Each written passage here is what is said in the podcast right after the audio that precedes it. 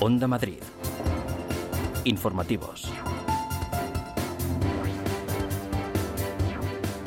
Dos de la tarde, muy buenas tardes, bienvenidos a las noticias de Onda Madrid. Se trata de cortar la cadena de transmisión, ese es el objetivo de las pruebas PCR aleatorias que han arrancado en Carabanchel a mil vecinos de entre 15 y 49 años. Los resultados estarán listos en menos de 48 horas y las personas que den positivos serán derivadas a su centro de salud para adoptar las medidas que sean necesarias. Antonio Zapatero es viceconsejero de Salud Pública. Y la atención fundamental es ver, eh, adelantarnos a la cadena de transmisión, ver qué porcentaje de pacientes asintomáticos somos capaces de captar con PCR positiva para poner en marcha todo el proceso de seguimiento de casos, contactos y fomentar los aislamientos para cortar la cadena de transmisión. Si nos parece una medida más que se pone en marcha en Madrid y que es importante y que vamos a insistir no solamente esta semana, estaba trabajando yo esta mañana con la Directora General de Salud Pública y la idea es identificar otras zonas en Madrid para repetir la semana que viene y seguir haciendo pruebas las próximas semanas. Bueno, simplemente por responsabilidad de cada uno, de contribuir a la sociedad eh, ayudando todo lo que se pueda y si es una forma esta de hacerlo, pues se hace y punto, no hay que darle más vueltas.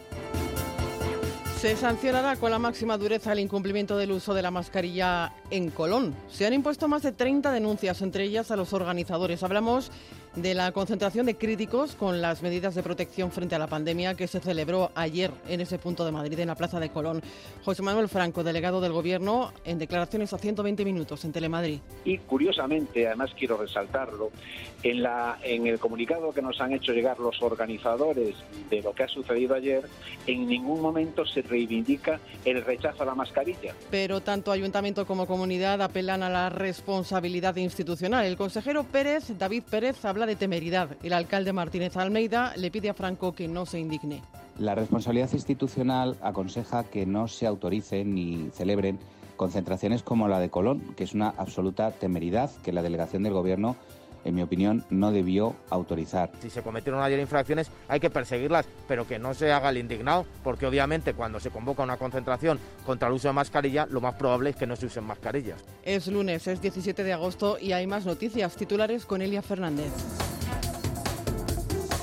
No habrá pleno extraordinario en la Asamblea de Madrid sobre la pandemia. Partido Popular y Ciudadanos lo han rechazado hoy en la mesa del Parlamento Regional por no ver justificación para ello. El Partido Socialista, promotor de la iniciativa y Más Madrid, critican la negativa de los socios en el gobierno autonómico. Cuenta atrás para la peatonalización definitiva de la Puerta del Sol. Desde el próximo jueves los coches dejarán de circular por el tramo de la calle Mayor que faltaba por cerrar al tráfico rodado. Las obras afectarán a nueve líneas de autobús y obligarán a cambiar el sentido de algunas calles del entorno a las víctimas de los atentados de Barcelona y Cambrils. Hoy se cumplen tres años de aquellos ataques en los que murieron 16 personas. Esta mañana se ha celebrado un minuto de silencio y una ofrenda floral en las ramblas de la ciudad condal con la presencia de familiares de las víctimas y diversas autoridades. Deportes, la Junta Directiva del Barça decide hoy el futuro del club. Tras la eliminación de la Liga de Campeones, la entidad catalana acordará medidas para atajar la crisis deportiva e institucional y se da por hecho que una de ellas será la destitución del entrenador Quique Setién.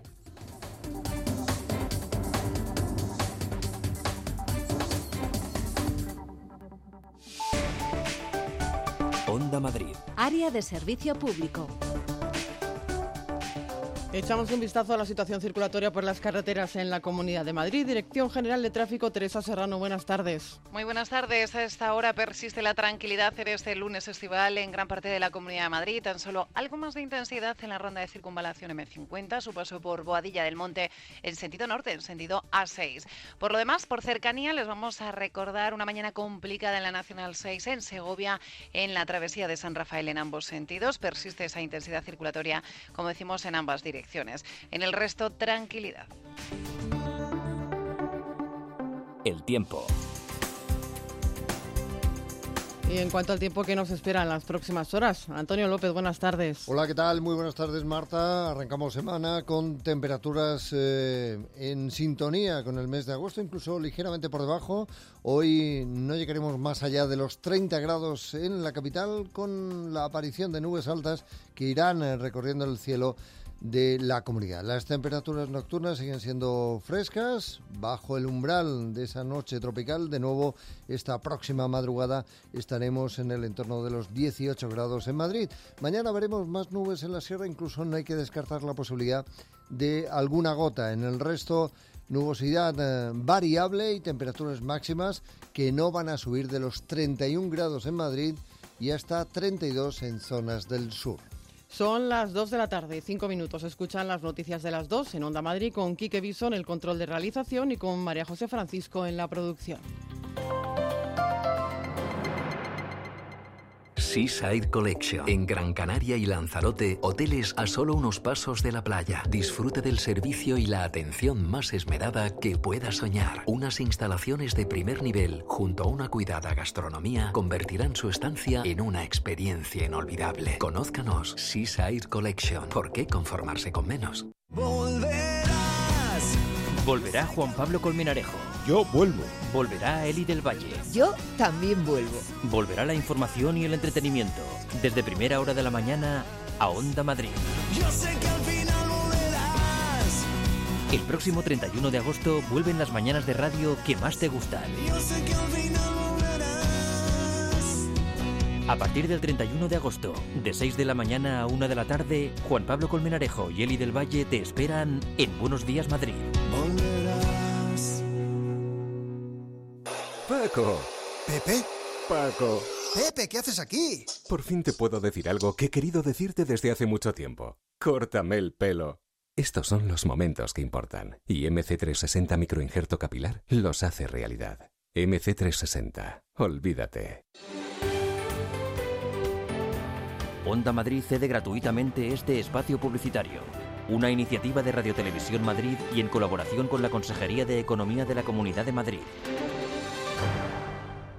¿Quieres ser actriz o actor? ¿Te gusta el cine, el teatro, la danza o la televisión? Un mundo nuevo te está esperando. Consulta nuestros cursos de formación de artes escénicas para amateurs y profesionales. Entra en nuestra web generacionartes.com. Estamos en Alcalá de Henares.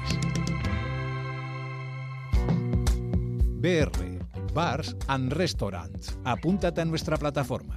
Ofrecemos a todos los empresarios del canal Oreca la digitalización en todas las vías de su negocio. Date de alta en nuestra plataforma sin comisiones, sin intermediarios en la facturación y sin permanencia. Apúntate ya. BR, barsandrestaurants.com.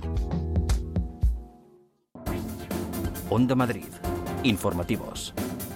Comenzamos el relato a la actualidad informativa de la jornada en el Centro de Especialidades de Carabanchel Alto, donde han comenzado las pruebas PCR aleatorias que la Comunidad de Madrid lleva a cabo durante toda esta semana. El objetivo es frenar los contagios y detectar casos asintomáticos. Es un programa de detección precoz incluido en la estrategia COVID-19.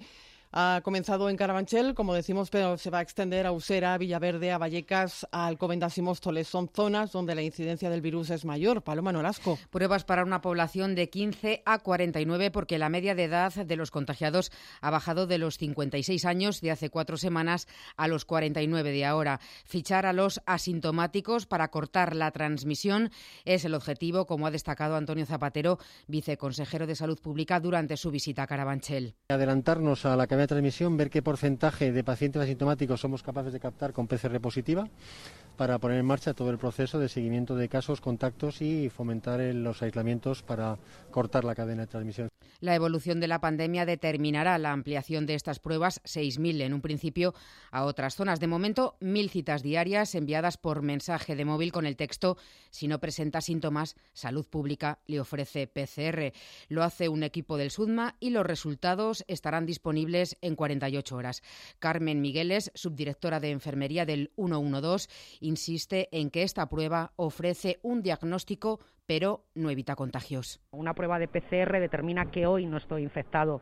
Mañana puede ser que sí, si no he tomado las medidas de prevención. Yo siempre repito lo, mismo, hoy no estoy embarazada, pero mañana si tengo factores de riesgo, sí, esto es lo mismo. Hay que tomar las medidas de precaución. Los participantes recibirán una llamada de sanidad para conocer el resultado, tanto si es positivo como negativo. En el primer caso, el centro de salud del afectado se encargará de su tratamiento. Pues a la responsabilidad han apelado los madrileños que han pasado ya por el centro a someterse a la prueba y hasta allí nos vamos. Onda Madrid, Unidad Móvil, Jesús Clemente, buenas tardes. Buenas tardes. Desde las 10 de la mañana un centenar de personas de entre 15 y 49 años, también gente gente que no había recibido el mensaje ha pasado por las manos del Suma y todos han hablado de responsabilidad. Yo creo que ayuda un montón porque si sales negativa pues estás tranquila, pero si sales positiva sabes que tienes que confinarte y, y evitas muchos, muchos contagios. Bueno, he preguntado a este señor y me ha dicho, bueno, como tenemos poca gente, lleva la tarjeta. Digo, sí.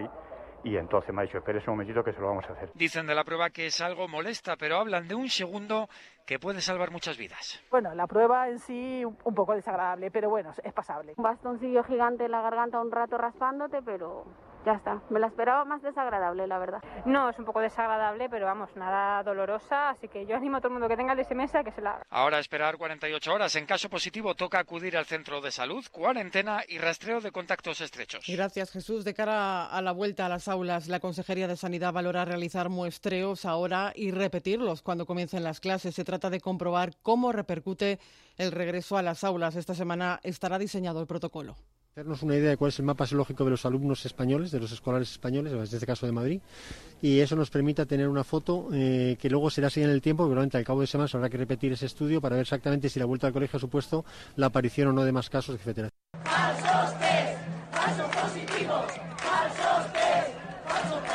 No saldrá gratis haber organizado y convocado una manifestación en Colón ayer en la que se vulneraron las medidas de prevención de contagios de coronavirus. Se va a sancionar con la máxima contundencia permitida por la legislación y contundente ha sido el delegado del Gobierno en Madrid, José Manuel Franco. Han puesto en peligro, ha dicho, la salud de los madrileños. La concentración congregó a entre 2.500 y 3.000 personas. Noelia Ontoria, buenas tardes. Buenas tardes. Se impondrán multas a los organizadores y a las personas que ayer fueron identificadas durante la manifestación. El delegado del Gobierno, José Manuel Franco, reconoce que fue un peligro para la salud pública, aunque también ha defendido que la policía no actuara para disolverles porque hubiese sido, dice, una mala solución. En Telemadrid, Franco explicaba que se han interpuesto 30 denuncias, pero prevé que aumenten y, sobre todo, asegura que serán castigados. Sería más peligro para la salud pública si estas personas se dispersan. Eso sí sería el doble de peligro. Impresentable, yo diría incluso que imperdonable. Los convocantes de la manifestación son, según la delegación del Gobierno, particulares, aunque en las redes sociales se puede identificar a muchos de los que apoyaban la iniciativa, entre otros al cantante Miguel Bosé. Ahí nos vemos todos, ¿vale? Tranquilos. Si hay algún movimiento raro, nos metáis. Nosotros somos pacíficos y va a ir todo bien, ¿vale? Os espero a todos allá. Yo soy la resistencia. El delegado ha explicado que los organizadores no comunicaron en ningún momento que se iban a manifestar contra las mascarillas y tampoco que no iban a llevarlas. Al contrario, aseguraron que cumplirían las medidas sanitarias vigentes. La, la, Comunidad de Madrid apela a la responsabilidad institucional para que concentraciones como la de ayer no se vuelvan a autorizar. David Pérez, consejero de Vivienda y Administración Local. La responsabilidad institucional aconseja que no se autoricen ni celebren concentraciones como la de Colón, que es una absoluta temeridad que la delegación del Gobierno, en mi opinión, no debió autorizar. Ahora se anuncian sanciones y lo celebramos, pero mucho más eficaz que eso sería evitar que concentraciones como esa o como las tres grandes manifestaciones que ya se han producido en Madrid sin control en cinco meses se volvieran a repetir. El alcalde de Madrid, José Luis Martínez Almeida, tilda de irresponsabilidad la convocatoria de esa concentración y le pide al delegado del Gobierno que no se haga el indignado, ha dicho, con la manifestación porque tenía competencias para evitarla. Recuerda que la Policía Municipal, por su parte, hizo su trabajo, que era el relativo al control del tráfico en la zona. Lo que parece una irresponsabilidad es que se niegue la eficacia de estas medidas y no solo que se niegue, sino que encima se haga un llamamiento público y para que los ciudadanos no la adopten. Y por tanto, desde ese punto de vista, como digo, a mí me parece una profunda irresponsabilidad. Si se cometieron ayer infracciones, hay que perseguirlas, pero que no se haga el indignado, porque obviamente cuando se convoca una concentración contra el uso de mascarilla, lo más probable es que no se usen mascarillas. Onda Madrid. Informativos. Partido Popular y Ciudadanos bloquean en la mesa de la Asamblea la propuesta del Partido Socialista de celebrar un pleno extraordinario sobre la situación del coronavirus en la región. También las comparecencias de los consejeros de Sanidad y el de Políticas Sociales en las correspondientes comisiones de la Cámara. Eva Prat. Tanto la formación naranja como los populares han rechazado ese pleno extraordinario cuya petición había registrado la semana pasada por la vía de urgencia el Partido Socialista ante la evolución del virus. Lo que se han ofrecido a cambio es una reunión informal y virtual de los consejeros de Sanidad y de Políticas Sociales, Enrique Ruiz Escudero y Alberto Reyero, con los portavoces de los grupos parlamentarios. Escuchamos a Pedro Muñoz Abrines del Partido Popular y a César Zafra portavoz de Ciudadanos en la Asamblea. Consideramos que no se dan las circunstancias que justifiquen un pleno extraordinario de la Asamblea de manera inaplazable. Desde luego, la situación no ha cambiado en las últimas semanas. Los hospitales madrileños tienen una ocupación en las UCIs aproximadamente un 95% inferior al peor momento de la pandemia. Y el Gobierno de la Comunidad de Madrid además está informando puntualmente a la opinión pública de la situación y de las medidas que está adoptando. Durante todas estas semanas todos los consejeros de la Comunidad de Madrid han estado siempre a disposición de todos los portavoces del resto de partidos. Así hay varios que ya durante esta semana tendrán varias videoconferencias con los portavoces de, del resto de partidos autonómicos y que les darán toda la información real de lo que está ocurriendo en la Comunidad de Madrid, de las medidas que está tomando el Gobierno de la Comunidad de Madrid para luchar contra el coronavirus. Para el portavoz socialista Ángel Gabilondo es una equivocación porque está subiendo el número de hospitalizados y porque el Gobierno debe dar cuenta de su gestión de la crisis. Nos parece un grave error, nos parece una equivocación y consideramos que no es lo que la ciudadanía está pidiendo. Esto no se suple con ningún otro tipo de reuniones, que está bien que se celebren con consejeros que convocan de una u otra manera, sino que es imprescindible que sea una información pública e institucional. Y creemos que no hacerlo solo sirve para alertar más, para no generar serenidad a 20 días del comienzo del curso universitario, del curso escolar. También el portavoz de Más Madrid ha criticado la negativa de PP Ciudadanos a que los dos consejeros del Ejecutivo Regional comparezcan en la Asamblea. Escuchamos a Pablo Gómez Perpiñá. Negarse a dar explicaciones es básicamente asumir sus negligencias. Un gobierno que en estos duros momentos no hace sus deberes y encima no rinde cuentas, lo mejor que puede hacer es irse a casa. Vox, que sí votaba a favor de las comparecencias de ambos consejeros, ha pedido además la comparecencia urgente del consejero de Educación, Enrique Osorio, en relación al inicio del curso escolar.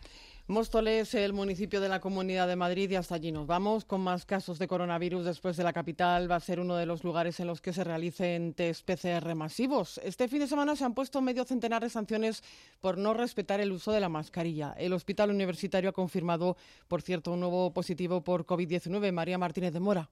Móstoles es el municipio de la Comunidad de Madrid con mayor incidencia de coronavirus, con 193 casos por cada 100.000 habitantes. Y la mascarilla todavía sigue siendo motivo de sanción. Este fin de semana la policía mostoleña ha interpuesto 50 sanciones por no respetar la normativa. No lleve la mascarilla puesta que, que lo sancionen. Para el comercio a lo mejor es perjudicial para que no haya riesgo. La Comunidad de Madrid realizará test masivos PCR el próximo sábado. Alrededor de mil mostoleños de entre 15 y 49 años será en los centros de salud y mientras el Hospital Universitario de Móstoles, con un positivo más, 39 en planta y 4 en la unidad de cuidados intensivos, continúa adaptando espacios en el hospital para atender a pacientes por coronavirus. Juanjo es el delegado del sindicato MATS. Sabemos que se está movilizando personal para atender otras zonas del hospital donde son necesarios. Según información facilitada por el sindicato, hoy se procederá a liberar camas del control C de la sexta planta actualmente para sospechosos y a partir de mañana funcionará como área de paciente COVID adicional a la séptima planta que está completa.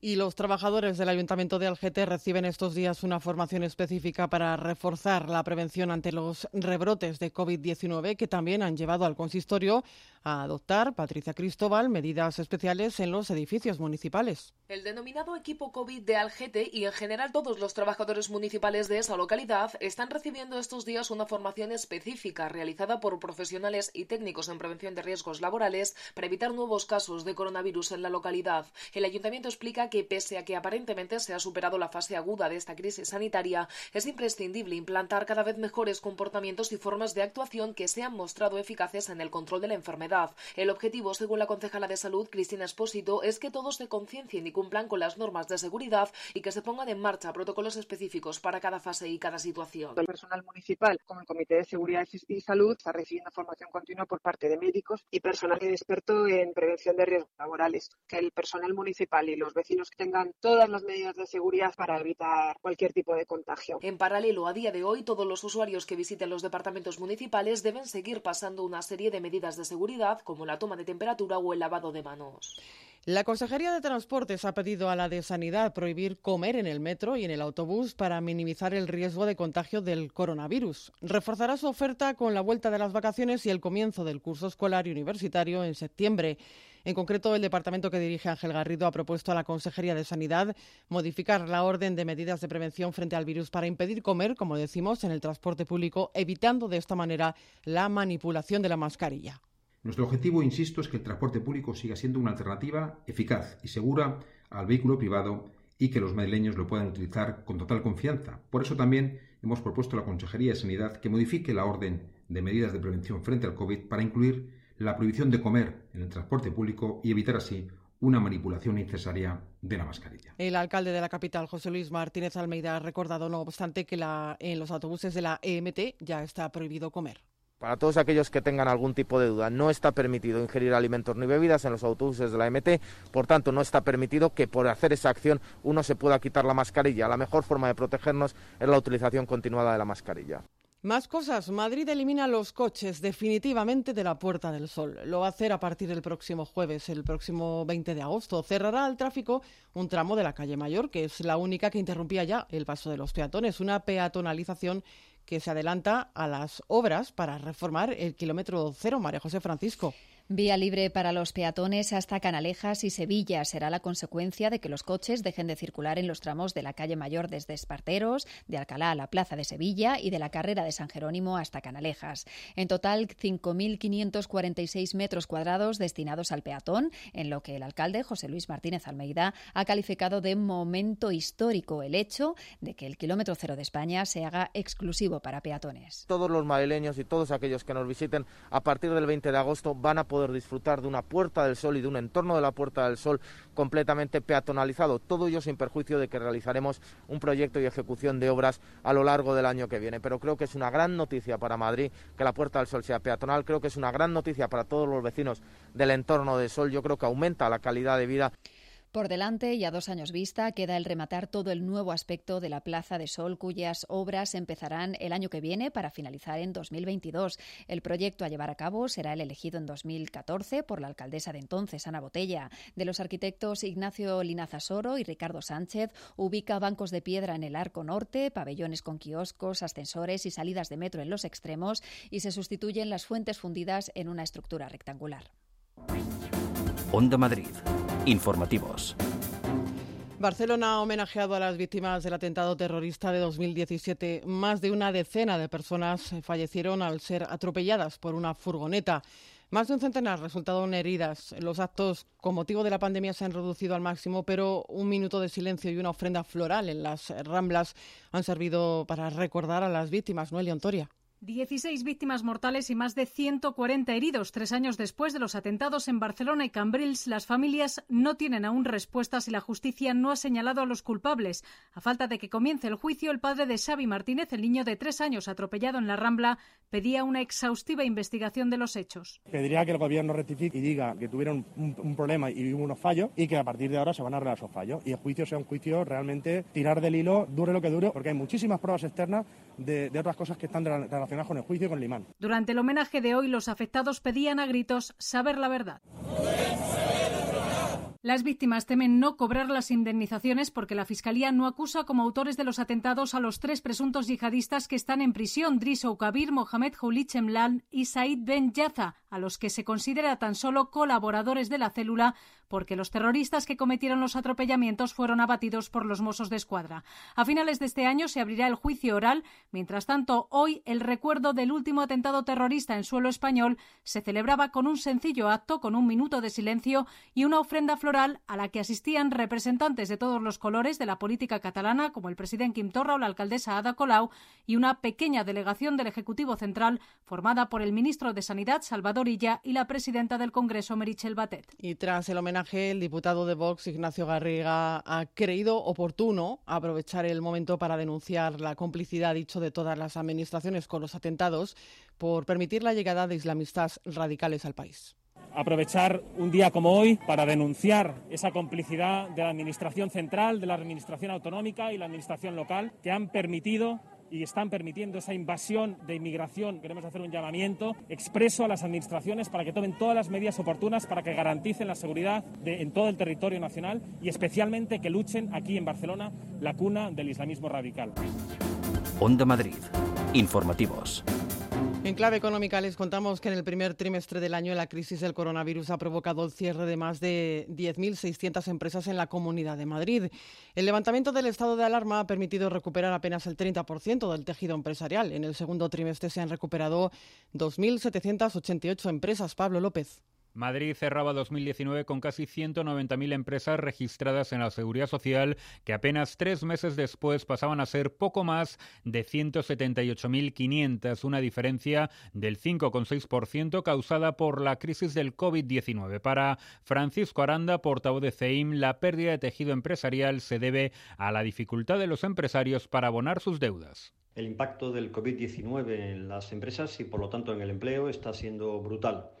Y ahora vemos un reflejo concreto en la destrucción de tejido productivo con la situación dramática de empresarios en la ruina al no poder hacer frente a pagos por falta de ingresos. El segundo trimestre del año ha permitido a la capital recuperar apenas un 30% de su tejido empresarial al registrar un crecimiento del 1,56%, algo menos de 2.800 empresas. En el último año, entre junio del 19 y junio de 2020, Madrid ha perdido prácticamente 8.700 sociedades. CEIM tiene claro cuáles deben ser las medidas que hay que adoptar. Necesitamos que se generen condiciones favorables que se traducen en reducción de cotizaciones sociales, eliminación de impuestos, acceso a liquidez y flexibilidad en las relaciones laborales. La caída en el número de empresas también ha provocado perder 119.267 puestos de trabajo, más del 4,5% de los que tenía la Comunidad de Madrid. Italia está decidida a cortar los nuevos focos de coronavirus por casos importados y en los principales aeropuertos, como les venimos contando, ya se realiza la prueba de detección a los pasajeros llegados de países considerados de riesgo, entre ellos el nuestro. Además, ha cerrado las discotecas y ha ampliado el uso de mascarillas la medida va a estar en vigor al menos hasta el 7 de septiembre. Onda Madrid en Italia, Manuel Tori.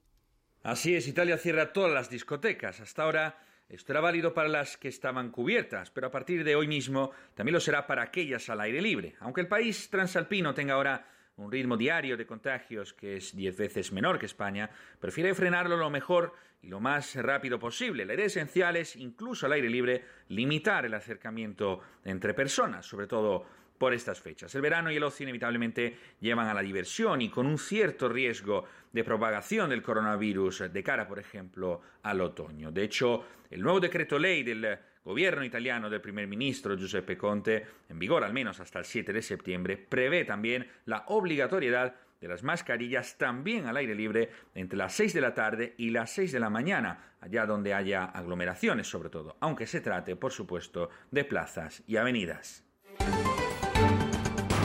Vamos a repasar otras noticias destacadas de la jornada con Julio César Cobos. El gobierno vasco ha declarado la emergencia sanitaria. Permitirá al Endacari Iñigo asumir el mando único en la crisis del coronavirus y adoptar medidas adicionales a las acordadas el viernes por el Ministerio de Sanidad y las comunidades autónomas. El Boletín Oficial del País Vasco ha publicado la triple normativa que declara la situación de emergencia sanitaria en el País Vasco, aunque las medidas concretas que se van a adoptar se decidirán y anunciarán mañana tras una reunión. La primera de las tres normas establece que la consejera de Salud solicita a la de Seguridad que se active el Plan de Protección Civil de Euskadi. Con la segunda, esta lo activa formalmente y con la tercera, el Endacari en funciones aboca para sí la dirección del plan y con ello podrá adoptar medidas adicionales a las que se pondrán en marcha en toda España. Se reanudan las labores de búsqueda de los trabajadores sepultados tras la localización de restos óseos. En concreto, se trata de una tibia envuelta en tela que se tendrá ahora que analizar para determinar si pertenece a Joaquín Beltrán o Alberto Sololuce. El resto óseo se localizó ayer después de desenterrar en una de las zonas de la escombrera 250.000 metros cúbicos de desechos y lo equivalente a un edificio de ocho pisos. Tras la localización del resto óseo, ahora se tendrá que trabajar con maquinaria más pequeña, ya que se trata de un trabajo que debe hacerse con más cuidado y precisión. Concentración de repulsa y un minuto de silencio en Cabanes, en Castellón, después de que un hombre haya matado a su hijo y herido a su hija. La alcaldesa de Cabanes, Virginia Martí, ha manifestado su consternación por lo sucedido. La corporación municipal, con este minuto de silencio, ha expresado su cariño a la familia nuestro apoyo a esa madre, a esa familia y pues nuestra repulsa pues a, que dos, dos, menores, pues uno este, haya fallecido y, la otra niña pues que, que, se encuentre pues muy malita en el, en el hospital. Y era nuestra manera pues de, del municipio arropar pues el terrible suceso que está viviendo esta, esta familia. Desciende la siniestralidad laboral en Madrid a los índices más bajos de España. Entre enero y julio los accidentes laborales han descendido en la región madrileña un 28% y se han producido 20.000 accidentes menos que el año pasado. En la agricultura se produjeron 130 accidentes encabezados por los servicios con 23.000 accidentes.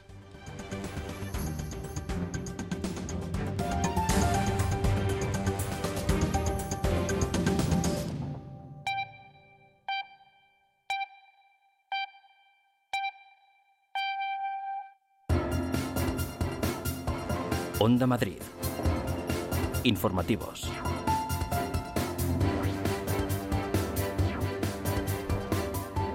Son las dos y media de la tarde. Repasamos lo fundamental a esta hora con Elia Fernández. Arrancan las PCR masivas en Madrid. Los vecinos de Carabanchel han sido los primeros convocados a estas pruebas dentro del cribado que la Comunidad de Madrid hará esta semana en cuatro distritos de la capital y en los municipios de Móstoles y Alcobendas para detectar contagios de coronavirus. Yo creo que ayuda un montón porque si sales negativa pues estás tranquila, pero si sales positiva sabes que tienes que confinarte y y evitas muchos, muchos contagios. Bueno, pregunté a este señor y me ha dicho, bueno, como tenemos poca gente, ¿lleva la tarjeta? Digo, sí.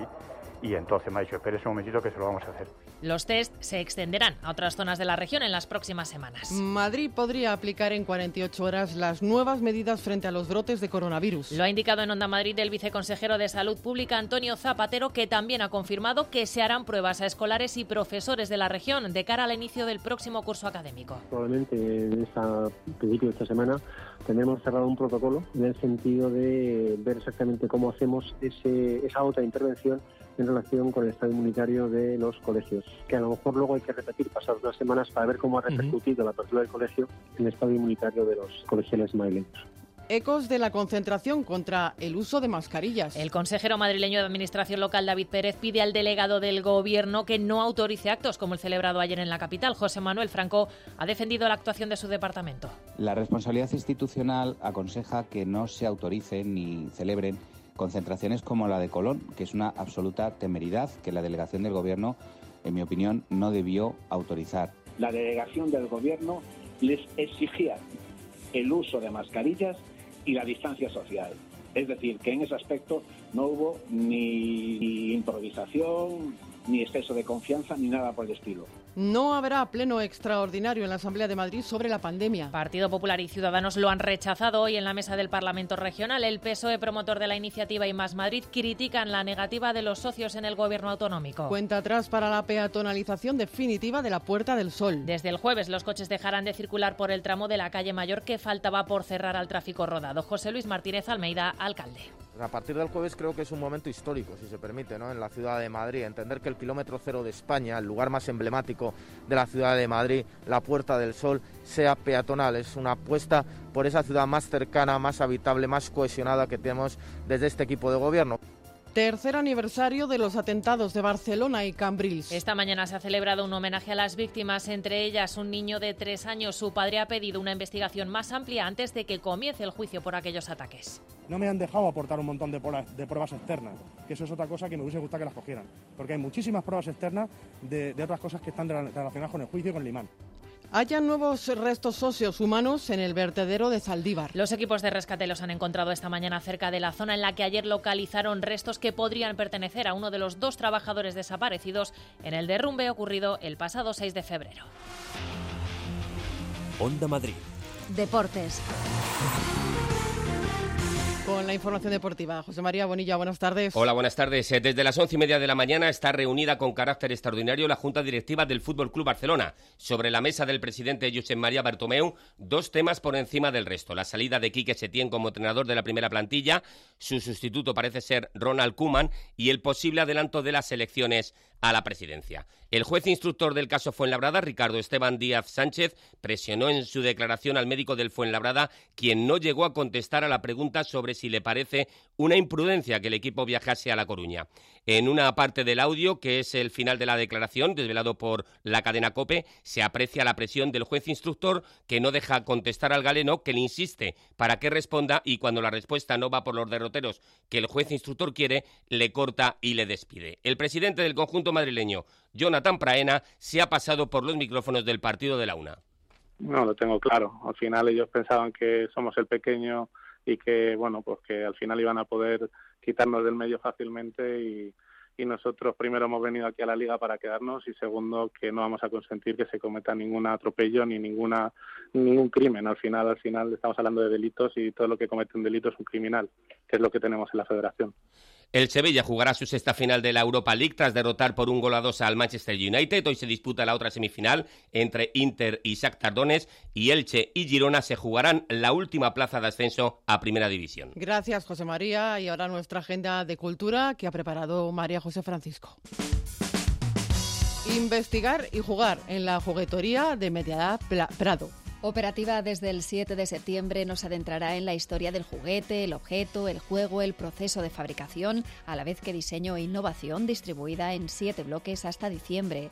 Charlas con expertos, análisis de juguetes antiguos y un hackathon para esta fábrica peculiar e inédita que llegará a Madrid. Mientras este es un verano de carácter marcadamente rural para el ocio. La gran apuesta de los madrileños, disfrutar del campo, naturaleza y montaña, momento de apreciar lo nuestro como nunca por el patrimonio verde que nos ofrece a la vez que nos garantiza seguridad frente al COVID. Nada como los espacios naturales para mantener distancias. De ahí el repunte del turismo rural, que en el caso de nuestra comunidad tomó el mes de junio como el de mayor actividad. Aroa Salazar es responsable de comunicación de clubrural.com. El año del turismo rural y las cifras así lo indican. Por ejemplo, en el mes de junio, en el caso de la Comunidad de Madrid, fue un mes estupendo en cuanto al turismo rural porque es verdad que durante la desescalada y bueno, no podíamos salir de la comunidad, pero sí nos podíamos trasladar a otras, a otras viviendas y bueno, pues ese mes eh, Madrid se situó en primera posición del ranking de, de, comunidades. El Museo Reina Sofía nos devuelve la memoria. A través de la nuestra y de Concha Jerez, que convierte las cuatro escaleras del edificio Sabatini en el contenedor de que nos roban la memoria, donde recrea un antiguo hospital en el que reinscribir la memoria olvidada, autocensurada, escrita u oralizada, y en muchos casos la censurada. Temas a nivel, en España a nivel histórico, como es el caso todo de la represión franquista, eh, pero también hay muchos temas que no se deben de olvidar y es la ausencia, por ejemplo, del reconocimiento de muchas mujeres que han sido importantísimas en la historia de la humanidad y que son como ciudadanas de segunda. Entre antes de ayer y pasado mañana es el nombre de la cita musical de hoy. La combinación de folk y electrónica de vanguardia en el patio central del Conde Duque, con doble propuesta del intérprete Bayuca, fusionando la música de club con la canción popular de su Galicia natal, y también la cantante y compositora Sole Parodi, otorgando un sonido electrónico a sus aires del sur. Pues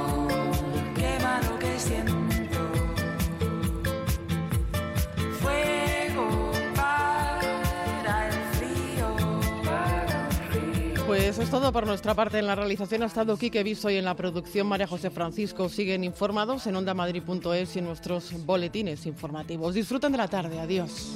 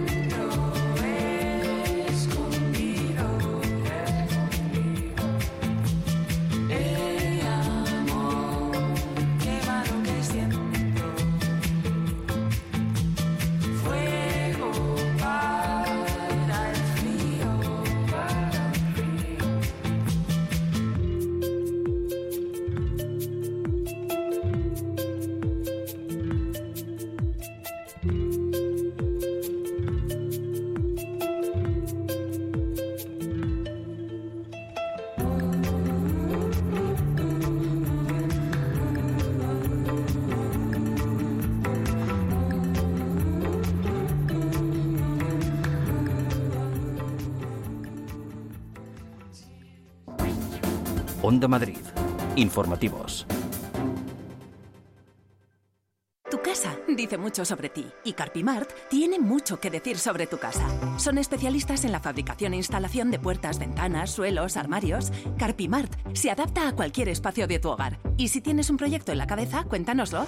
En Carpimart tomamos medidas. Estamos en la calle Ofelia Nieto 52 y en carpimart.es. Nuestras vidas, como las películas, tienen su propia banda sonora.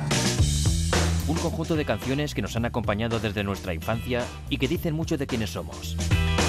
Todos tenemos esas canciones que son parte de nuestro recorrido vital. De lunes a viernes, a las 9 de la noche, con Isabel García Regadera, toda clase de invitados reviven las bandas sonoras de sus vidas. En Onda Madrid, 101.3 y 106 FM. Gran Canaria tiene todo lo que necesitas para tu descanso, con rincones que con toda seguridad ni te imaginas. Y solo Bicordial Hotels and Resorts te ofrece la mejor y más variada oferta alojativa para disfrutar de la isla, de su clima, de sus playas, de su laureada gastronomía. Conócenos en bicordial.com. Vacaciones diferentes. Onda Madrid, 101.3 y 106 FM.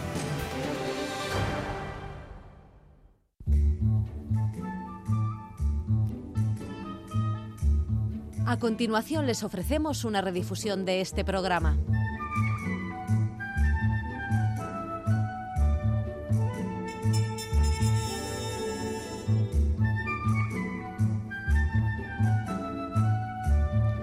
Bueno, pues con esta sintonía entramos siempre o retrocedemos casi siempre en el tiempo para conocer cómo era el Madrid de hace muchos años, el Madrid que nos cuenta Antonio Castro, cronista de la Villa de Madrid. Hola, muy buenas. Yo de verdad hay un montón de cosas, fíjate que llevo años en Telemadrid, en, en, Onda Madrid, y hablando de Madrid, y todavía cada vez que me cuentas tú una cosa digo, anda, ¿y esto es así?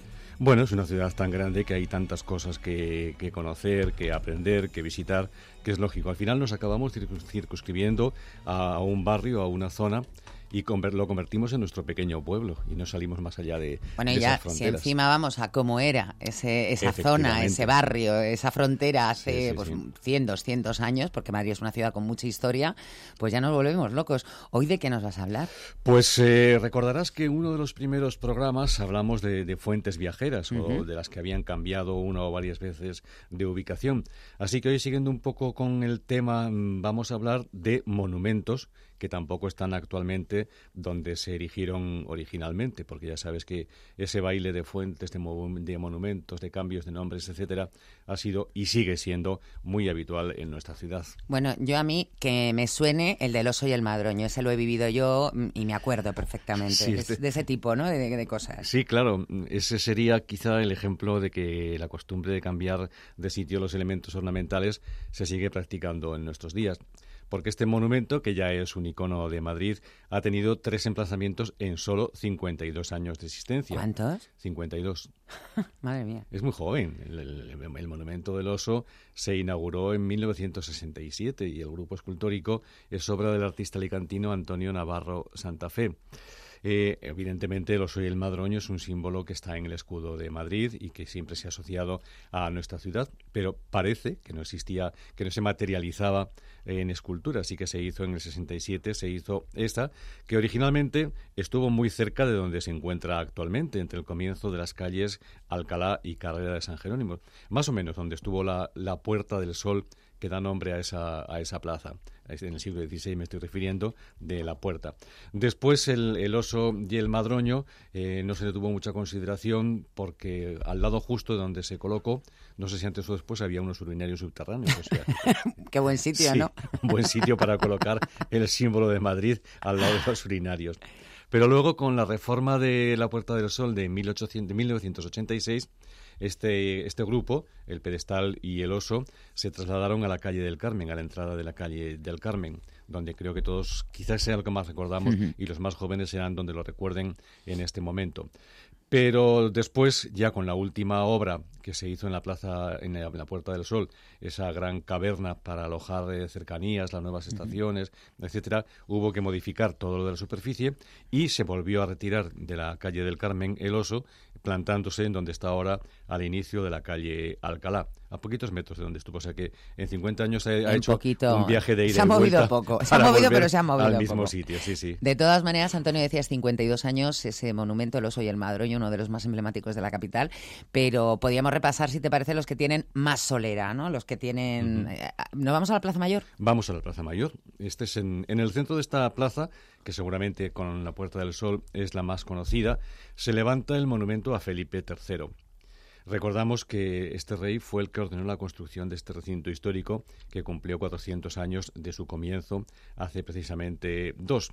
Este imponente monumento que ocupa el centro de la plaza eh, lleva allí desde el año 1848. O sea que aunque la plaza tenga esos 400 años de existencia, el monumento no lleva tanto tiempo allí y su presencia, algún compañero mío de, cronistas de la villa le, produce sarpullido. ¿Por qué? Pues no sé por qué, seguramente porque defiende una plaza diáfana. Limpia. sí, como anteriormente era, de mercado, que se podía utilizar todo, no lo sé.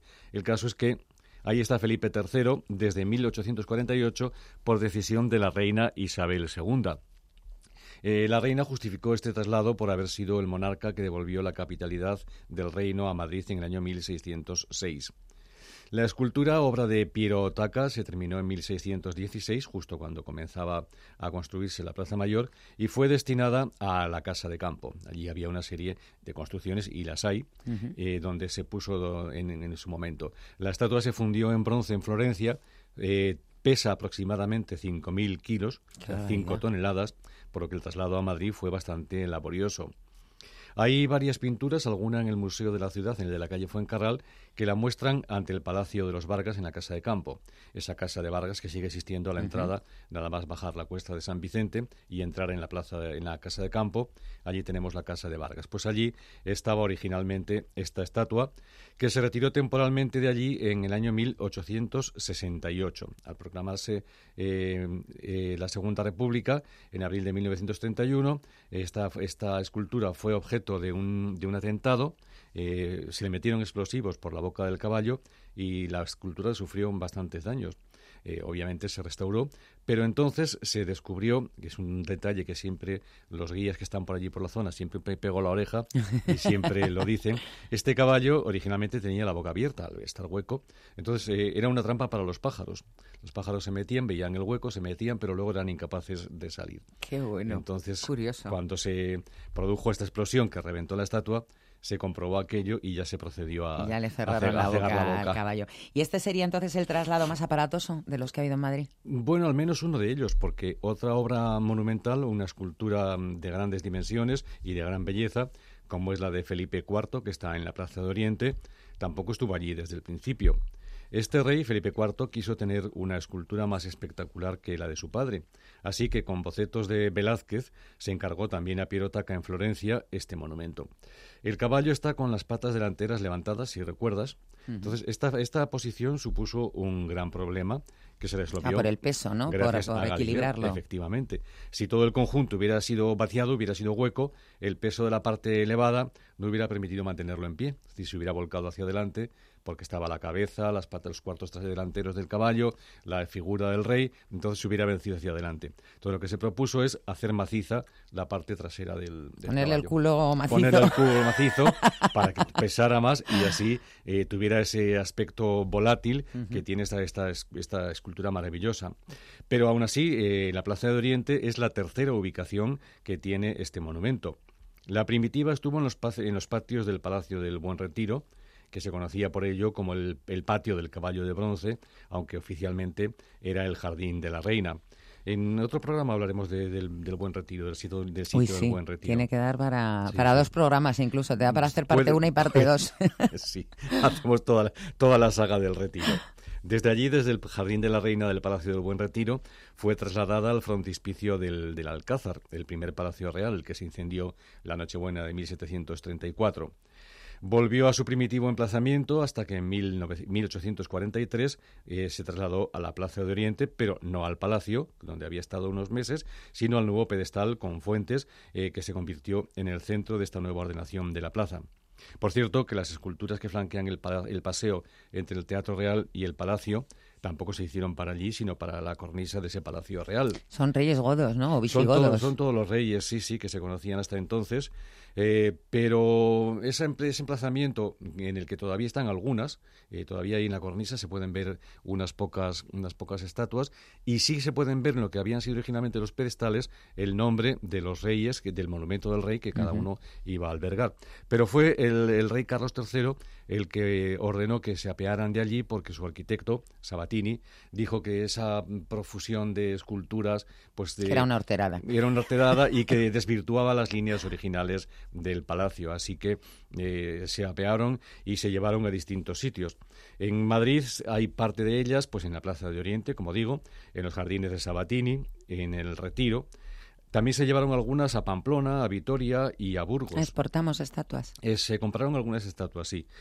Hay otra, otra leyenda que dice que mm, se apearon porque una reina, no me acuerdo en este momento cuál, porque también, como te digo, es leyenda, había soñado que, las es- que el peso de las esculturas derribaba la, la fachada y entonces ordenó Se que... despertó. Sí, sobresaltada. ¡Que quiten! Se me va a caer encima, porque entonces los reyes vivían en el, en el Palacio Real y, y ordenó que se quitaran. Pero bueno, parece que la auténtica razón fue esa opinión de Sabatini, que para mm, preservar la pureza de las líneas del nuevo Palacio Real y sugirió a Carlos III, y este le hizo caso, que se, que se retiraran de allí.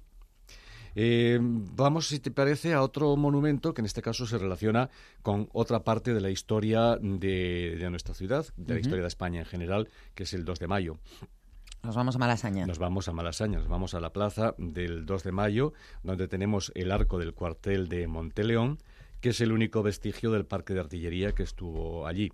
Supongo que cada 2 de mayo, mm, pues eh, vosotros aquí, tanto en la televisión como en la cadena de radio, pues repasaréis la historia, pues como yo hacía cuando estaba en televisión española en los informativos locales, pues era un poco como el día de la marmota. Llegaba San Isidro, la Almudena, llegaba el 2 de mayo y había que desempolvar la paloma, había que desempolvar todos los, los mitos y leyendas, ¿no? Bueno, pues este... Daoiz y Velarde, en fin. Efectivamente. Este cuartel, este vestigio del Parque de Artillería de, de Monteleón tiene delante un grupo escultórico que representa precisamente a Daoiz y Velarde.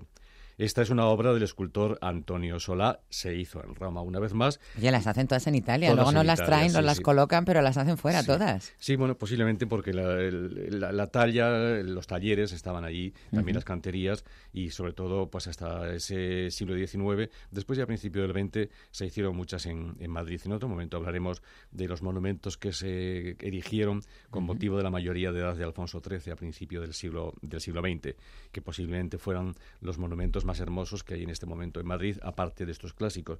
Porque creo, honestamente, que en el siglo XX, eh, sobre todo a partir de la segunda mitad del siglo XX, en Madrid no hemos sido muy afortunados con los monumentos. Se ha colocado cada, Cada cada bodrio. bodrio en las calles que producen auténtico sonrojo. Pero, en fin, esa es otra cuestión. Entonces, este monumento de... Un día de- puedes hacer la parte más fea de Madrid. la- No es muy, ven- o sea, no es muy de, de- de tu labor, Sí. de tu ministerio. No, pero también eh, de vez en Pero hay cuando. que denunciar también, ¿no? de- denunciar auténticos atentados estéticos. Es cierto que la estética es algo muy subjetivo, ¿no? Es decir, lo que a mí me puede parecer horroroso, pues a otras personas le puede parecer maravilloso. A mí, estéticamente, me horroriza la Catedral de la Almudena, por ejemplo. Ujú. Entonces, pero bueno, eso, insisto, es, es una cuestión de gustos. Mira, Nacho Cerezo, que está al control, dice ya casi todos. Sí, sí, sí, sí.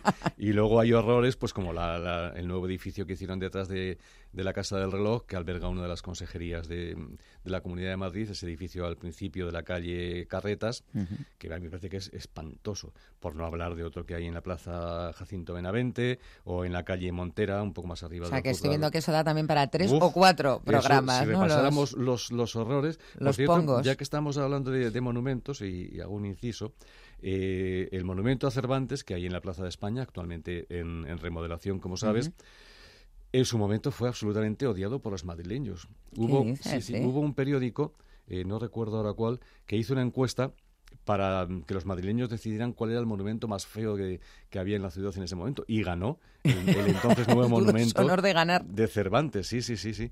O sea, para que veas un poco cómo cambian los gustos. Ahora creo que la comunidad lo declaró bien de interés cultural, sobre todo para que no se, se moviera en esta remodelación. Y ahí está que ya forma parte del paisaje urbano, ¿no? Al final todo se asimila dentro del paisaje urbano. Pero bueno, estábamos hablando de Daoiz y Velarde. Eh, durante 15 años este grupo escultórico estuvo expuesto en el Museo del Prado, pero después se llevó al Parterre del Retiro. El Parterre es una de las primeras avenidas, de las más importantes y bonitas que dan acceso a este parte. En, 1869, eh, Daoiz y Velarde abandonaron el monumento y el museo y se instaló en las calles, eh, en la confluencia de las calles Carranza y Ruiz, no lejos de donde se encuentra ahora. Volvió al Prado, pero esta vez no al dentro, sino delante de la fachada, donde estuvo hasta 1901 y todavía tuvo otro destino antes de llegar a Malasaña, y este fue la plaza de la Moncloa, donde estuvo hasta 1932. Ya ese año se colocó en la plaza del 2 de mayo y de momento no se ha movido. Aunque de lo, momento. lo sorprendente es que resistirá tantos montajes y desmontajes. y lo sorprendente es que resista el vandalismo. En, desgraciadamente en esta ciudad tenemos que encarcelar a los monumentos, tenemos que ponerles verjas porque si no el vandalismo se ceba en ellos y aún así también se sigue cebando. Y sobre todo este grupo escultórico de Daoiz y Velarde en la época más fuerte de la movida cuando Malasaña era el epicentro de cualquier actividad lúdico festiva callejera pues allí le colocaban botellas le pintaban todo cualquier cosa. Todo tipo de perrerías se hicieron con, con los pobres Daoiz y Velarde bueno, estamos hablando del trasiego que ha tenido ese grupo escultórico, pero hay monumentos más modestos que no se han librado tampoco de traslados, Antonio. Sí, efectivamente, entre ellos el monumento a los chisperos, que hoy es el centro de un jardincillo en la calle, la calle Luchana. Quizá tampoco sea muy, muy conocido, no es muy espectacular, no es de grandes dimensiones. Está en esta plazuela y a veces puede pasar inadvertido, sobre todo en época de, gran vegetación, queda un poquito oculto. Este monumento a los chisperos, que en realidad es a los aineteros que hicieron en el teatro pues un reflejo de la vida popular madrileña, este se inauguró en junio de 1913. Es una obra de Lorenzo Collaut Valera, tiene muchos monumentos en Madrid, y se colocó originalmente en el Paseo de San Vicente. Como te digo, este es un monumento a los saineteros madrileños. Eh, los bustos de ellos, de los más importantes, se encuentran en el monumento, así como recreación de algunas escenas de las obras más populares que ellos escribieron. De la glorieta de San Vicente pasó a la dehesa de Arganzuela, que así se llamaba la zona entre el puente de Toledo y el paseo de Yeserías. Ya sabes por dónde vive tu madre, ¿no? Sí, sí. por ahí, por la zona de pirámides. Sí, sí, tu madre se va a hacer famosa en el barrio. Mi madre, vamos. Por ser la madre. Le van a hacer un monumento y lo van a mover por ahí. Lo van a mover de arriba abajo. Sí, sí, podrán buscar luego dónde vivieron tus abuelos, sus bisabuelos, y hay muchas, siempre hay muchas excusas para cambiar de sitio las cosas. Eh, del paseo de Yeserías, de la antigua dehesa de la Arganzuela, este monumento a los chisperos se trasladó a la calle Luchana. Por cierto que este fue, te decía antes que hay varios monumentos de Collaut Valera para la ciudad de Madrid, pero este, el de los chisperos, eh, fue el primero que realizó para nuestras calles. Hay monumentos mucho más modestos, como el busto de Mariano José de Larra, ya sabes, el famoso suicida, que esculpió en 1926 Jesús María Perdigón por una iniciativa del Círculo de Bellas Artes. Monumentos tan pequeños como este también han sido cambiados de sitio. El 13 de abril de 1930, cuatro años después de hacerse, el monumento a Larra se inauguró en el Paseo del Prado pero actualmente se levanta también medio oculto de la vegetación en el jardincillo que hay frente a la Catedral de la Almudena. Oye, ¿y la estatua de Carlos III de la Puerta del Sol? Esta sí que permanece en su lugar primitivo todavía, aunque parece que podría cambiar si se lleva a cabo la reforma de la plaza que anunció hace unas semanas el alcalde Martínez Almeida. No lo sé si al final se moverá o no. Eh, sin embargo, esta escultura en bronce de Carlos III no es la original, sino una copia de la, de la que existe en la Real Academia de Bellas Artes de San Fernando. La obra original es de Juan Pascual de Mena y en ella se basaron para hacer este monumento a Carlos III, siempre calificado como el mejor alcalde de Madrid. Esta ubicación se decidió por votación popular en el año 1993, o sea que es muy, muy, muy, muy nueva, mucho más nueva que el oso, y fue promovida por el alcalde Álvarez del Manzano. Entonces se hizo esta especie de referéndum, pero un poco teledirigido, es decir, se propusieron varias ubicaciones posibles del monumento, para teledirigir. Se hizo una, ejemplificación. Una muy mala, muy mala, otra peor y la que yo quiero que pongan, ¿no? Más o menos. Oye, y algunas veces yo sé que, los vecinos han podido parar el traslado de algunos monumentos. Esto ha ocurrido muy recientemente. La anterior corporación eh, decidió acometer la reforma de la plaza de Cerolo, antes de Vázquez de Mella, y mucho antes se llamaba Plaza de Bilbao, esta plaza. El nuevo proyecto había previsto retirar el busto y la fuente dedicada a la memoria de, don Juan eh, Vázquez Mella. Pero mm, los detalles de esta reforma no gustaron a los vecinos, esta eliminación tampoco, y empezaron a oponerse activamente al cambio. Así que a la Corporación de Carmena no le dio el tiempo de materializar sus ideas y este nuevo ayuntamiento ya ha anunciado que renuncia a este proyecto. Así que, de momento, el monumento de Vázquez de Mella se salva de viajar dentro de la ciudad. Hay otros monumentos también que se han ido, han vuelto a donde estaban. Lo que pasa es que nos, nos eh, comemos el tiempo, Antonio. Es, un placer escucharte, pero es que nos, nos quedamos aquí embobados y se nos va el tiempo. así que. esto me sirve lo que se los descartes, luego hago un, un refrito. Un, refrito, un remix. Pues para otra semana que será igualmente interesante y fascinante escucharte. Eh, hablar sobre cómo era el Madrid hace muchos años. Aquí te esperamos.